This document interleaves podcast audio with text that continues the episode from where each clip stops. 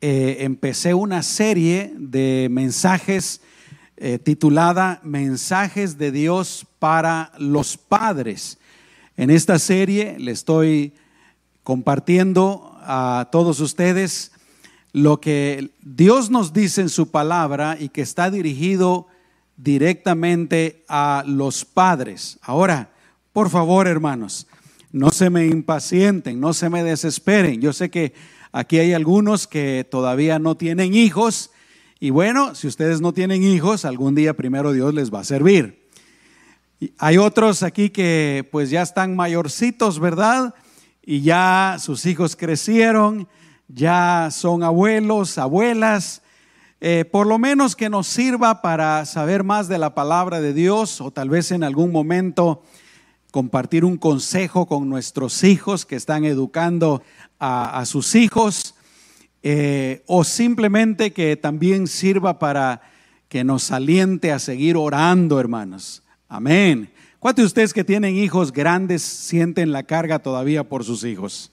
Amén. O por sus nietos. Amén.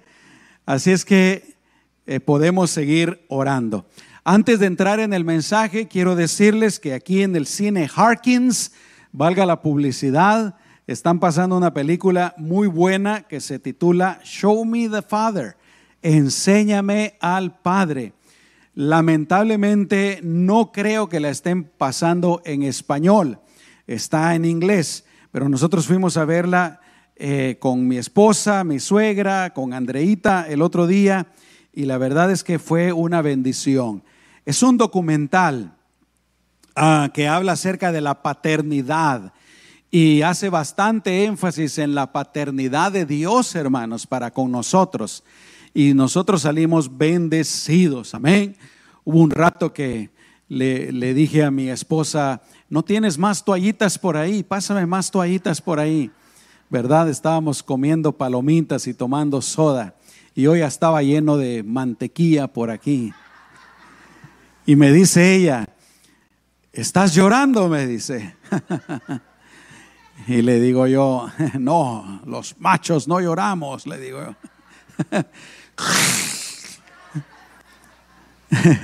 Así es que está muy buena, hermanos. Me dijeron, porque yo pregunté, que probablemente la van a pasar hasta el jueves, pero me dijeron, el martes tomamos la decisión. Así es que es posible que el martes sea el último día que la, que la exhiban. Eh, la puedan ir a ver hoy de aquí al martes. Amén. Cuando nosotros fuimos, hermanos, éramos los únicos en la sala del cine. No me acuerdo qué día fuimos. A ver, suegra, ¿se acuerda qué día fuimos nosotros? O ya se le olvidó a usted también. El jueves. No, la mente de la suegra está mejor que la mía. El jueves éramos los únicos en, la sala. Eh, pero vayan a verla, mis amados hermanos. Eh, lo hace a uno meditar, ¿verdad? lo hace a uno pensar en la grandeza de Dios como Padre. Y esto me llamó la atención. Ellos tratan de recordarle a uno de que aunque uno haya tenido no la mejor experiencia con su papá, que Dios es un buen padre, hermanos. Dios es un buen padre. A veces juzgamos a Dios por la experiencia que tuvimos con nuestro padre o por los seres humanos. Pero Dios no es así, Dios, Dios es perfecto. Amén. Así es que, pues los animo para que la vayan a ver. Vamos a abrir la palabra del Señor en Mateo capítulo 19, versículo número 14. Voy a leer de la Reina Valera actualizada del 2015. Me ha gustado mucho esta Biblia. Eh, y si ustedes van a abrir sus aplicaciones por ahí, pues busquen la Reina Valera del 2015. Solo hay un versículo que me encontré en esta Biblia que no me gustó. no me gustó la traducción y por eso dejé de usarla por algún tiempo, pero dije ya, como dicen los mexicanos, ¿verdad? Ya que. Así es que la voy a volver a usar. Eh, ¿Lo encontraron, hermanos? Y si tienen la del 2000, perdón, las de 1960, pues está bien. Los años 60 son buenos años, es cuando nació mi esposa. Yo nací en los noventas. Amén. ¿Cuántos nacieron en los noventas aquí? Levanten la mano los que nacieron en los noventas. A ver, levanten la mano, no tengan miedo. Hermana, hermana allá atrás, no le creo. La hermana Kimberly, les iba a decir, pero no es la hermana Kimberly. ¿Cuántos nacieron en los ochentas? Vamos a ver, levanten la mano. Ah, unos ochenteros aquí.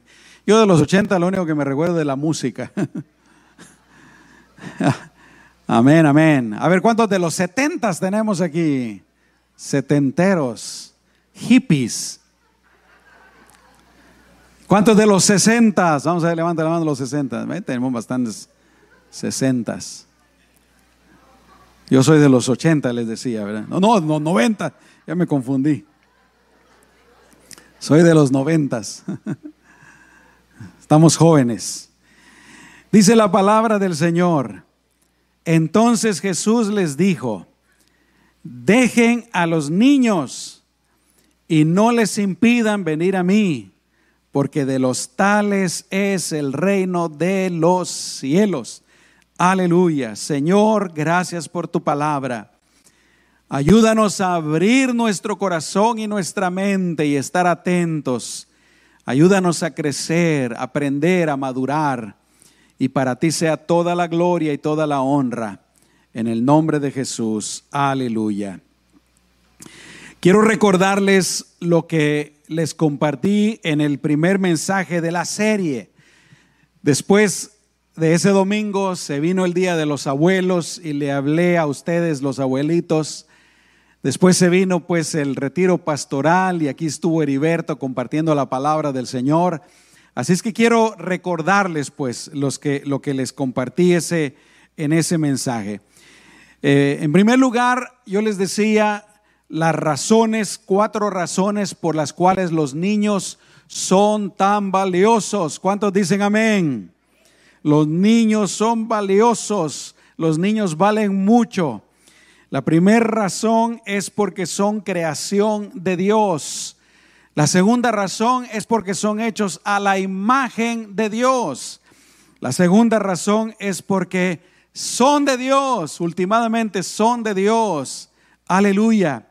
Y en cuarto lugar, porque Dios los ama, Dios desea salvarlos Dios desea llevarlos a su presencia. Jesús dio su vida por todos los niños.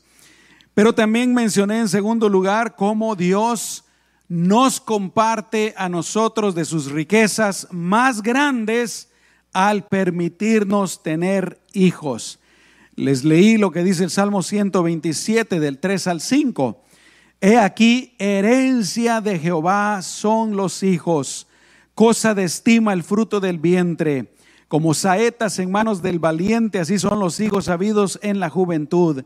Bienaventurado el hombre y la mujer que llenó su aljaba de ellos, no será avergonzado cuando hablare con los enemigos en la puerta.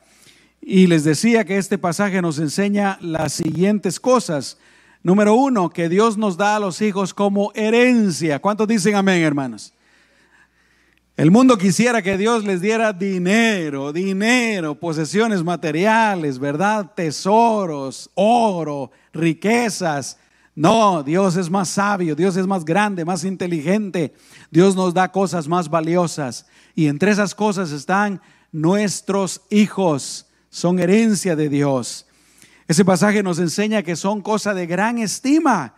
Debemos valorarlos, apreciarlos, cuidarlos, protegerlos. Ese versículo, esos versículos nos enseñan que son una bendición, no son una maldición, son una bendición. El mundo está patas arriba, hermano, el mundo está loco. El mundo está loco, loco, loco, cuando dicen que un niño en el vientre de una madre no vale, que no es nada. Es una tontería, es una locura completamente. El niño ese pasaje nos enseña que el niño, ah, perdón, que la persona que tiene hijos es bienaventurado.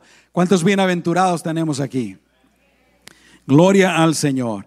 Aleluya. Así es que en esta mañana yo quiero compartirles otras tres conclusiones a las que yo he llegado Conclusiones obviamente sacadas de la palabra de Dios y que están relacionadas con los hijos. Amén. La primera conclusión es que al permitirnos tener hijos, Dios nos hace partícipes de su creación. ¿Cómo explicar esto, hermanos? Dios es creador. ¿Cuántos dicen amén? Dios crea algo de la nada, algo de la nada. La palabra de Dios dice que ahí en Génesis Dios habló y de la nada Dios creó todo lo que existe.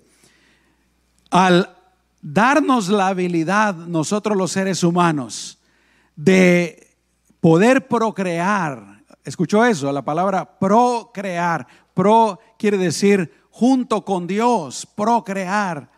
Ah, Dios nos da la habilidad pues de participar en su creación. Escucha lo que dice Génesis 1:28, cuando bendice a Adán y Eva, y los bendijo Dios y les dijo, fructificad y multiplicaos. ¿De qué está hablando ahí? No está hablando de frutas. No le está, está diciendo, vayan a sembrar árboles frutales y tengan muchas frutas. No, le está diciendo, tengan hijos. Amén. Tengan hijos. Fructificad y multiplicaos. ¿Por qué? Porque Dios nos hizo con esa habilidad creativa. Es increíble, hermanos. Por supuesto, si uno no lo medita, ¿verdad? Es una cosa tan común, tan eh, que puede pasar pues totalmente desapercibida. Yo creo que la mayoría de nuestra vida así es. Pero el hecho de que cuando un hombre y una mujer se unen y cada uno de ellos pone su parte que Dios le ha dado y esas dos partes se unen, un nuevo ser humano se forma.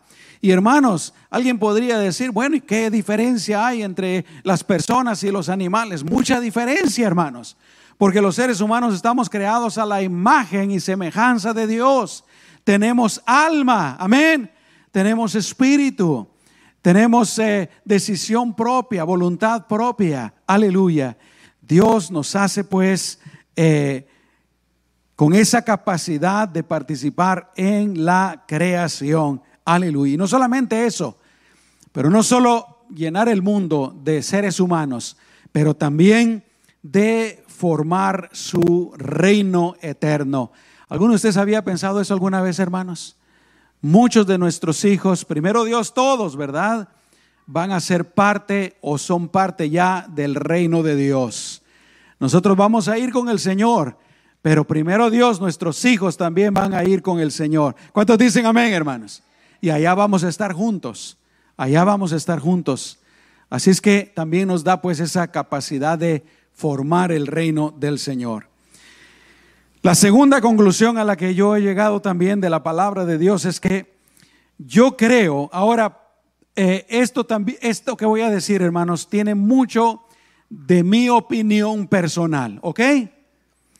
Yo creo que la vida de una persona se llega a realizar más, a completar más cuando esa persona tiene hijos. ¿Por qué pienso esto?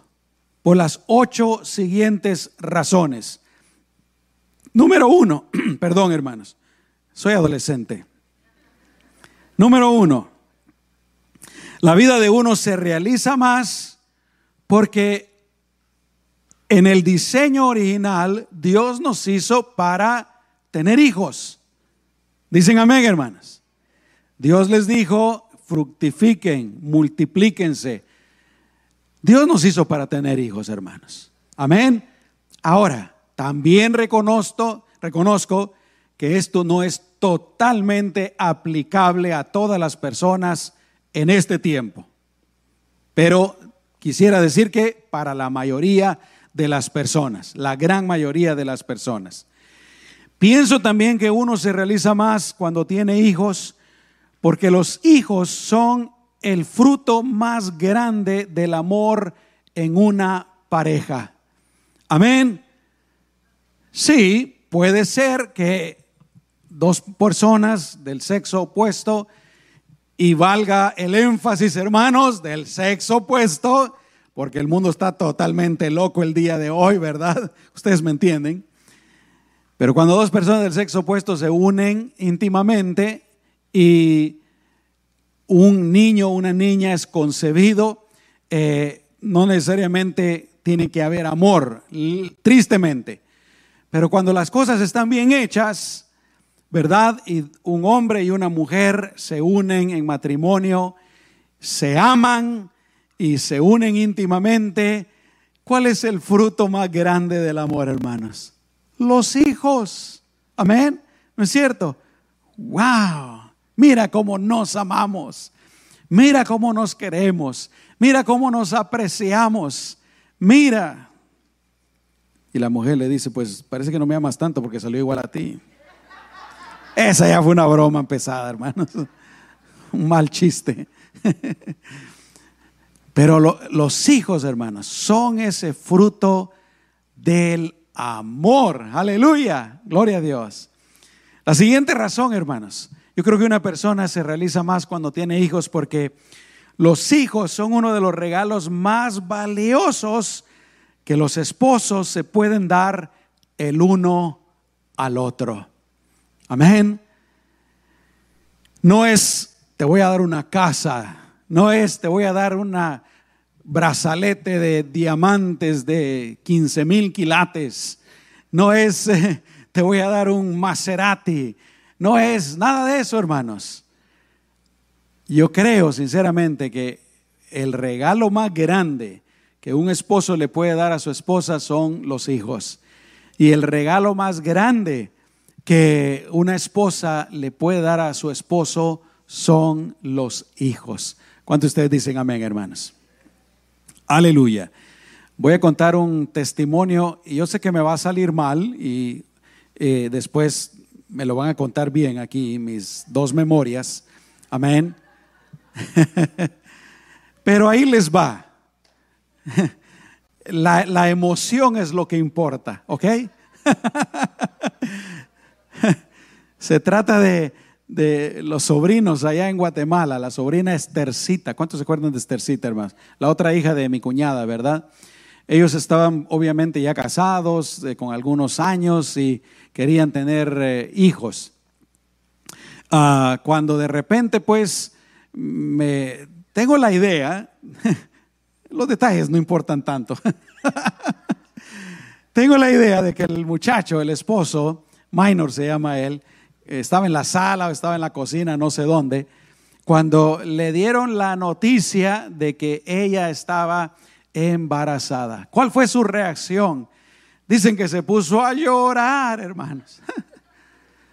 a llorar de la, de la felicidad, eh, a darle gracias a Dios. Luego llegó el papá del muchacho y pues le preguntó por qué estás llorando, ya le contó. Y el papá se puso a llorar también. Amén. Qué bueno que todos los papás, cuando la esposa nos dice que está embarazada, eh, reaccionáramos así, ¿verdad? Emocionados, contentos. Aleluya. Yo cuando estaba meditando en eso, la verdad, yo no reaccioné así, hermanos, y te pido perdón. Debía haber reaccionado más contento, ¿verdad? Amén. Pero especialmente con Andreita, ella me vino a decir, estaba yo en la oficina ahí, estamos embarazados, mira, me hice una prueba. Y, le digo yo, no, esas pruebas no sirven, la compraste, la compraste ahí en la tienda de 99 centavos. Pero realmente estaba yo un poco en shock, hermanos, ¿verdad? No esperábamos a Andreita. Y le digo, ve a hacerte una prueba bien de sangre al médico ahí. Eso sí, lo creo yo. y salió mi esposa de ahí. ¡Oh, no! Debía haber reaccionado diferente, ¿verdad? Pero hermanos, el regalo más grande, y yo que soy hombre quisiera expresarlo más a los hombres, ¿verdad? Especialmente a los que están solteros. El regalo de amor más grande que nuestra esposa nos puede dar es un hijo. Y debe ser un motivo de alegría, de gozo. Al contrario también, ¿verdad? Pero generalmente la, la esposa, Dios la hizo así, la mujer reacciona siempre más adecuadamente. Amén. La otra razón, hermanos, por las que yo creo que uno se realiza más al tener hijos es porque los hijos nos traen alegría y felicidad. ¿Cuántos dicen amén, hermanos? Alegría y felicidad que no conocíamos, que no puede uno tener de otra manera, sino solamente con hijos. Sí, nos traen también preocupaciones, etcétera. Hasta ahí, punto. Pero nos traen mucha felicidad y alegría.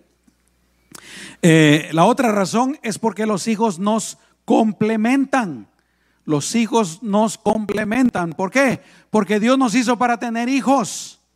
Les recuerdo lo que dice Génesis 2.18.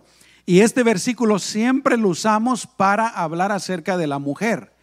Y dijo Jehová Dios, no es bueno que el hombre esté solo, le haré ayuda idónea para él. Sí, definitivamente habla principalmente de la mujer, pero yo creo, hermanos, que está hablando de los hijos también. La mujer lo complementa a uno, pero los hijos también lo complementan a uno. ¿Cuántos de ustedes se han dado cuenta de eso, hermanos? Yo sé que estoy diciendo la verdad. La otra razón es porque los hijos nos forman, nos ayudan a desarrollar buenas cualidades, como por ejemplo a ser más responsables, a ser más disciplinados, pacientes, a tener más amor, a ser más esforzados laboriosamente para trabajar. Digo, si uno toma la paternidad correctamente, como debe de ser, porque tristemente en algunos casos ocurre lo contrario, ¿verdad? Un hombre le dice que la mujer que va a tener hijos y, algunos salen huyendo. No quieren nada que ver con esa mujer ya, ni con esos niños. Qué triste, qué desastre más horrible. Que el Señor nos ayude a detener eso, por lo menos entre nosotros en la iglesia, hermanos, y entre los cristianos, ¿verdad? Pero lo cierto es que los hijos nos forman. Los hijos nos ayudan a comprender mejor la vida. ¿Cuántos dicen amén? Y a entender muchas cosas más que no las entenderíamos si no fuera por nuestros hijos. Y por último, los hijos en muchas instancias nos ayudan a enderezarnos, a dejar cosas malas y a adoptar buenas costumbres. Les comparto la definición de hijo de José Saramago. Él es Premio Nobel de Literatura portugués. Por supuesto, él no es cristiano. Pero escuchen lo que dice. Hijo es un ser que Dios nos prestó para hacer un curso intensivo de cómo amar a alguien más que a nosotros mismos, de cómo cambiar nuestros peores defectos para darles los mejores ejemplos y de nosotros aprender a tener coraje, Sí, eso es. Ser madre o padre es el mayor acto de coraje, de valentía que alguien pueda tener, porque es exponerse a todo tipo de dolor, principalmente de la incertidumbre de estar actuando correctamente y del miedo a perder algo tan amado.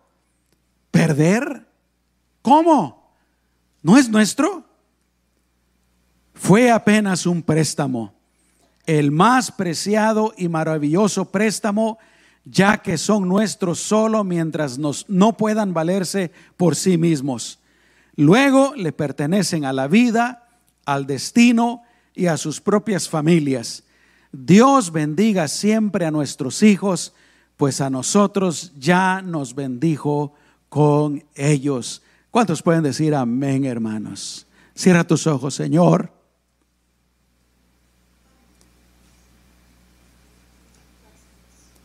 Te pedimos por nuestros hijos, Señor. Guárdalos de todo mal. Bendícelos, guíalos en sus vidas.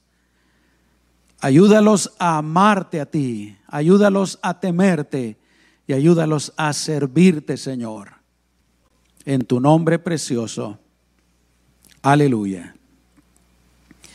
Y la tercera conclusión a la que he llegado es que Dios nos da la maravillosa, hermosa, pero también difícil tarea de ayudar a nuestros hijos en su formación. Alguien dijo que los hijos son como un cuaderno en blanco.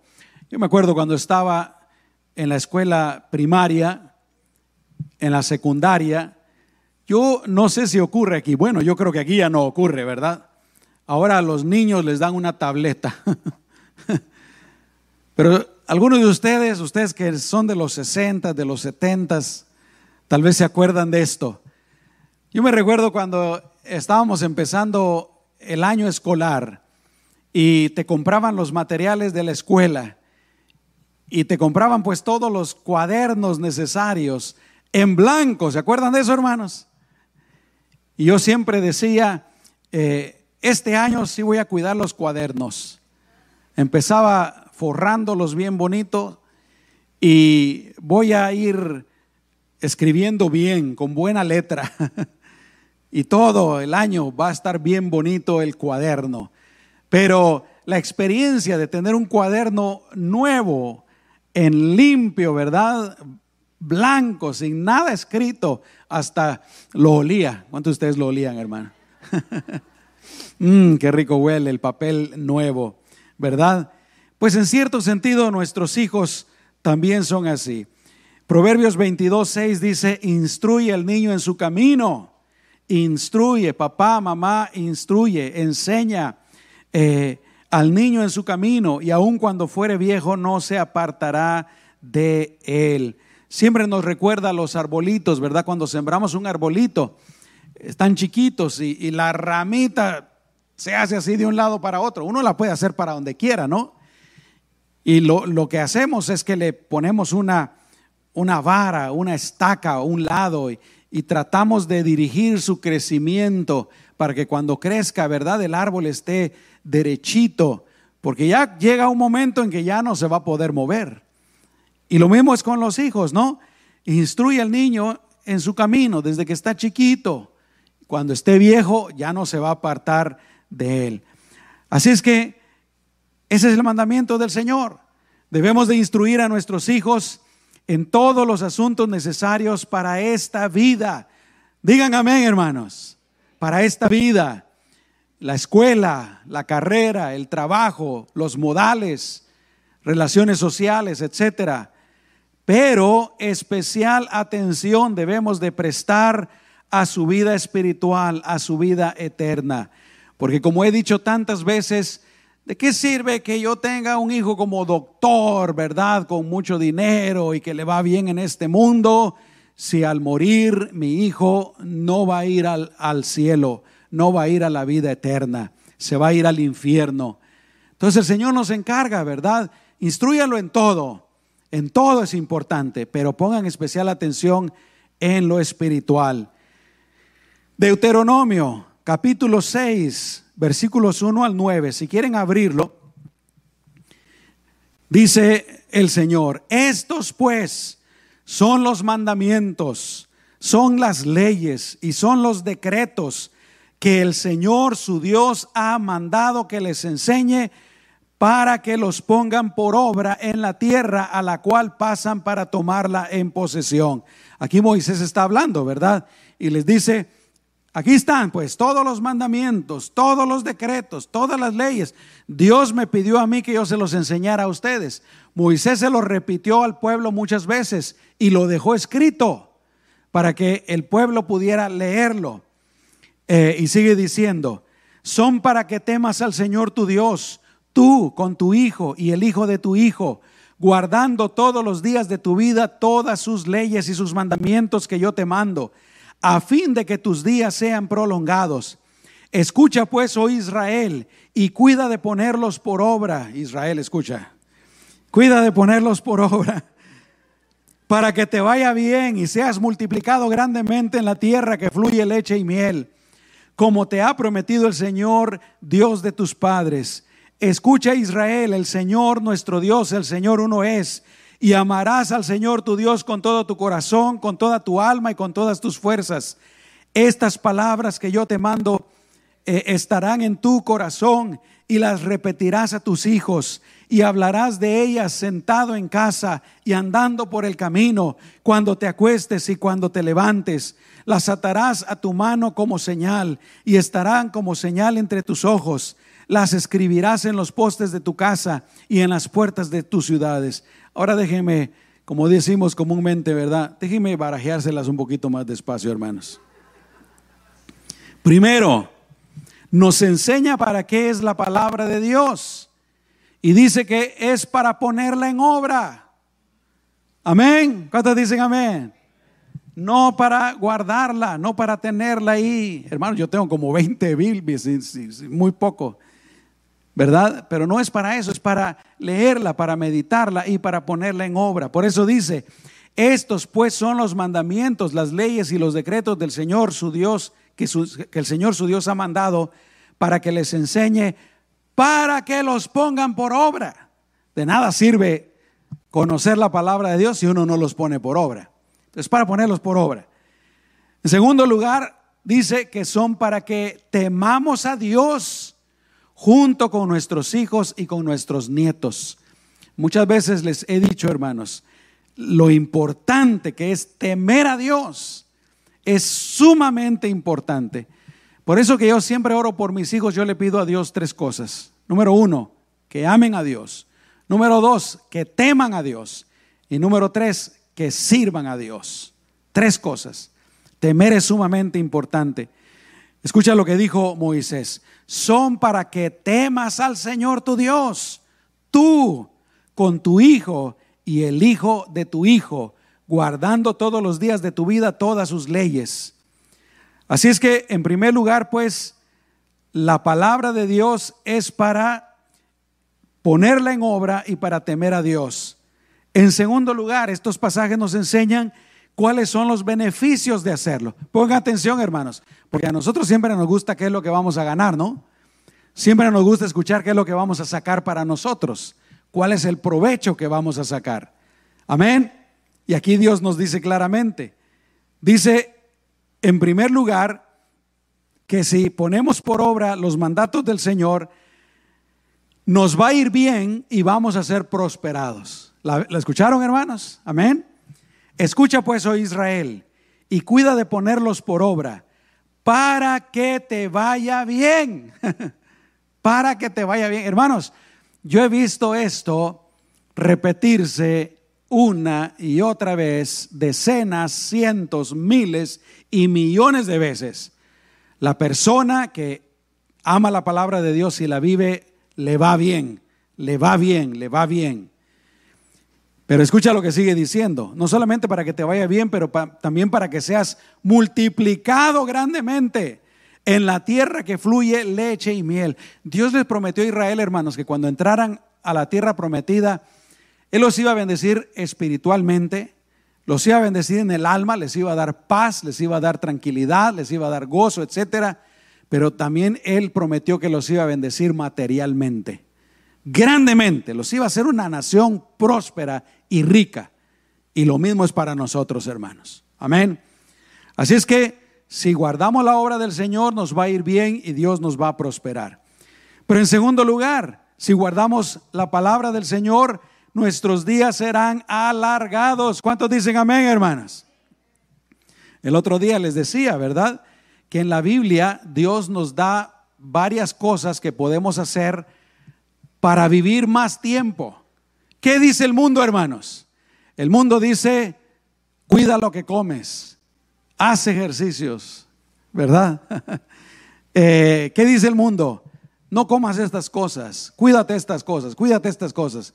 Y algunos de ustedes también dicen esas cosas, ¿ok? Y están bien, no está mal, hay que hacerlo. Amén.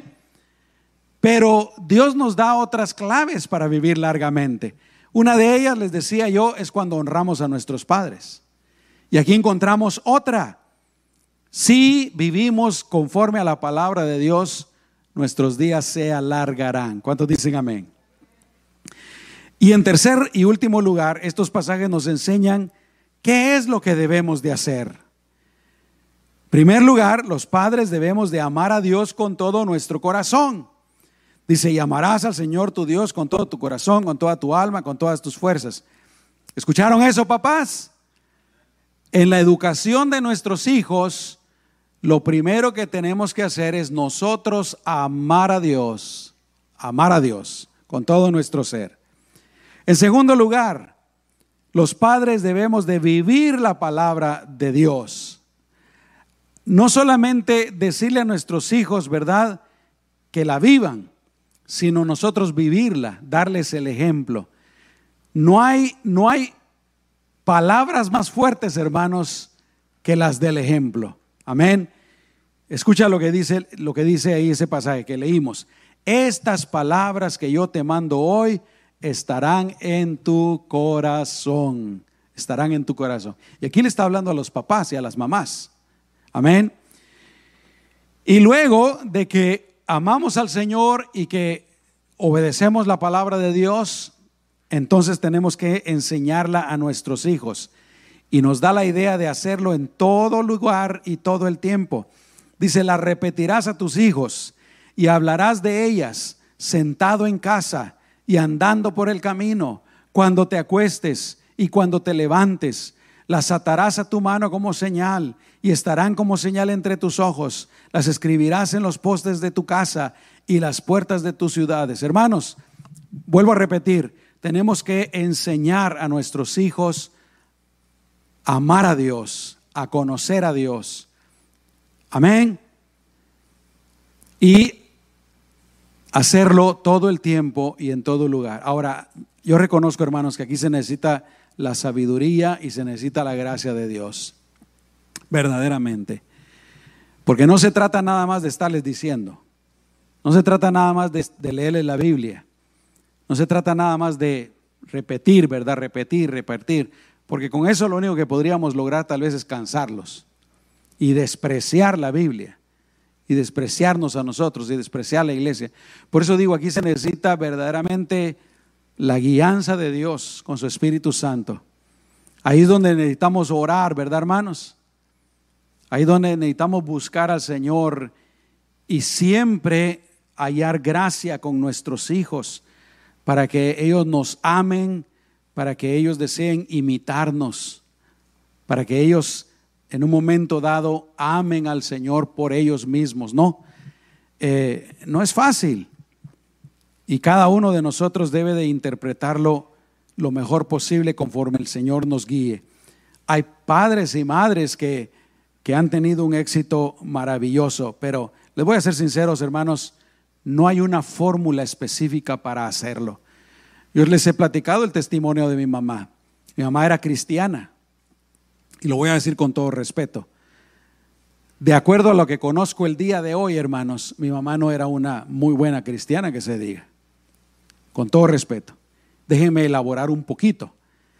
Eh, ella no entendía mucho de teología, no entendía mucho de la palabra de Dios, ella no tuvo educación, eh, ella no me podía hablar muy bien teológicamente, ¿verdad?, acerca de las enseñanzas y los misterios de la palabra del Señor. Y aún tenía cosas malas. ya les he dicho que mi mamá eh, creía en la astrología, le gustaba leer el horóscopo todos los días, siendo cristiana, hermanos. Eh, era un poco supersticiosa. Ella creía en la suerte y estas cosas. Y tenía un montón de defectos. Pero, hermanos, yo no sé, yo no sé qué hubo ahí. No puedo entenderlo.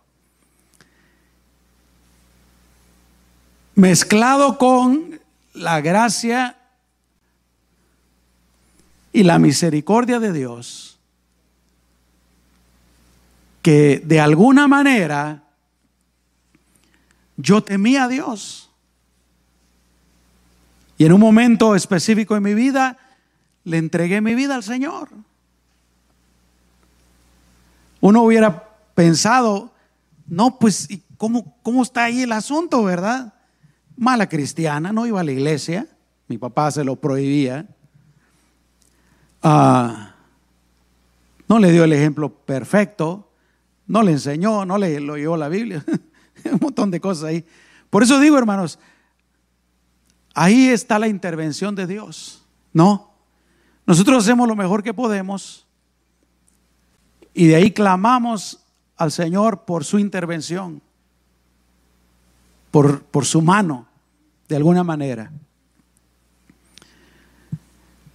Pero bueno, quiero terminar con esto, hermanos. Eso, ese mandato es para nosotros los padres, no es para la iglesia. ¿Escucharon bien? El mandato de instruir a los hijos y de enseñarles a amar a Dios no es de la iglesia, es de papá y de mamá. Amén. No es de la iglesia. Nosotros aquí cooperamos un punto, punto, cero, cero, cero, cero, cero, cero, quién sabe cuántos ceros, uno por ciento. Pero no es nuestra labor principal. La labor principal es del papá y de la mamá. Está dirigido especialmente y directamente a los papás. Y lo que la iglesia puede hacer, hermanos, es muy poco, muy poco. ¿Cuánto tiempo pasan tus hijos en la iglesia, hermanos? Nada, ¿verdad?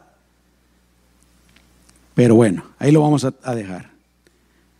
Conclusión, Dios nos hace partícipes de la creación al darnos la bendición de tener hijos. Número dos, uno se realiza, más como persona cuando tiene hijos. Número tres, Dios nos da la hermosa tarea de educar y formar a nuestros hijos. Vamos a orar, hermanos. Cierra tus ojos. Señor, ayúdanos como papá y mamá. Ayúdanos, Señor. Ayúdanos, ayúdanos. Necesitamos de tu ayuda. Necesitamos de tu guianza. Necesitamos de tu Espíritu Santo. Necesitamos de tus milagros. Necesitamos de tu mano que intervenga, Señor, en nuestra labor de padre y madre. Para lograr el objetivo de que nuestros hijos, cuando crezcan, ellos te conozcan por ellos mismos que la iglesia no sea solamente una religión más, sino que ellos lleguen a tener una verdadera relación contigo, Señor. Para que ellos te amen, para que ellos te teman y ellos te sirvan, Señor. Señor, una vez más te pedimos por nuestros hijos y por los nietos,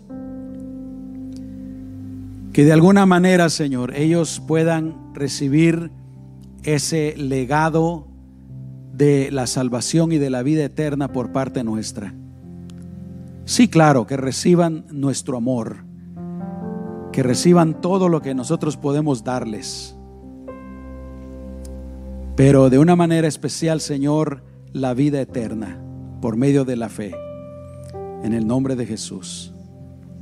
Amén. Aleluya. Gloria a Dios.